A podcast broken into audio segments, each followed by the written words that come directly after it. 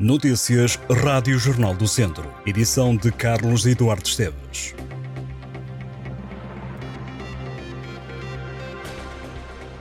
Um homem de 56 anos morreu esta manhã num acidente de trabalho em Rio de Loba, em Viseu. O homem fazia parte de uma equipa que cortava árvores num caminho junto à Escola do Viso, prestava serviço à Câmara de Viseu. A vítima mortal foi atingida por um pinheiro de porte médio.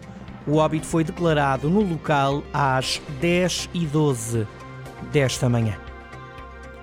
Com o encerramento de alguns serviços de urgência no centro hospitalar Tondela Viseu, os bombeiros da região têm feito vários quilómetros para levar os doentes para Coimbra e Aveiro, uma situação que está a complicar a vida das corporações.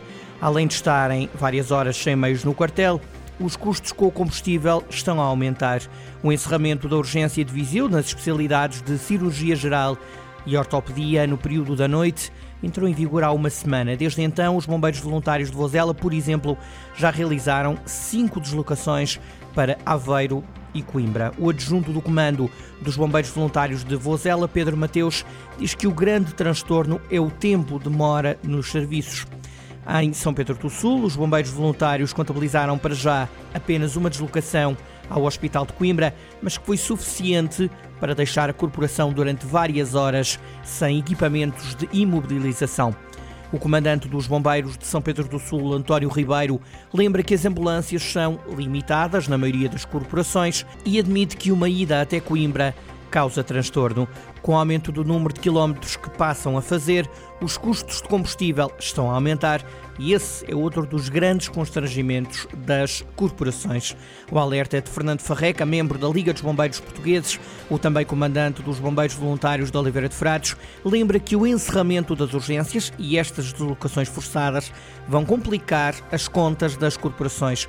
Outro dos problemas que os bombeiros enfrentam é a ausência dos profissionais no período noturno, que na grande maioria são voluntários. O presidente da Câmara de Viseu, Fernando Ruas, anunciou que o antigo estúdio do Batalha, que lhe faz lembrar a Livraria Lelo, será um museu com algum do espólio e um espaço do Café Concerto. O autarca acrescentou que esta é a fase de inventariação, porque o espólio e o acervo é extenso. Entre os espólios estão um piano ou álbuns de casamentos. Fernando Ruas vê parecenças com o edifício da Fotobatalha com o da Livraria Lelo no Porto e que por isso sugeriu primeiramente dar vida ao prédio com o espaço de café-concerto e criar ali um museu. O novo centro de recolha oficial de animais, que irá servir os conselhos de Rezende e de Baião, está à espera do parecer do Instituto da Conservação da Natureza e das Florestas para entrar em funcionamento. O projeto foi anunciado há quatro anos pela Câmara de Rezende. As obras arrancaram há quase três anos. O investimento global é de cerca de 500 mil euros. A obra tinha um prazo de execução de 360 dias. O equipamento localizado na Quinta de Brinces, em Rezende, foi alvo de uma vistoria pela Comissão de Coordenação e Desenvolvimento Regional do Norte. Em comunicado, a Câmara Local refere que este foi mais um passo para o arranque da infraestrutura. O presidente Garcês Trindade sublinhou que esta é uma obra muito importante para os municípios de Rezende e de Banhão e destacou o empenho dos que contribuíram para a construção do edifício.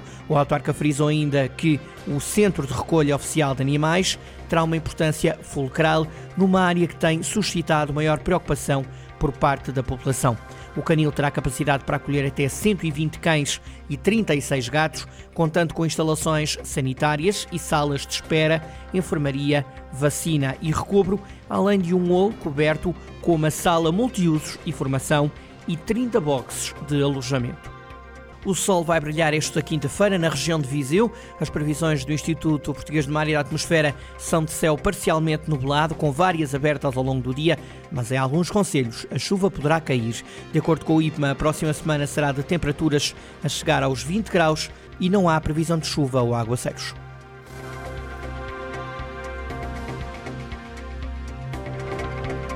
Estas e outras notícias em jornaldocentro.pt.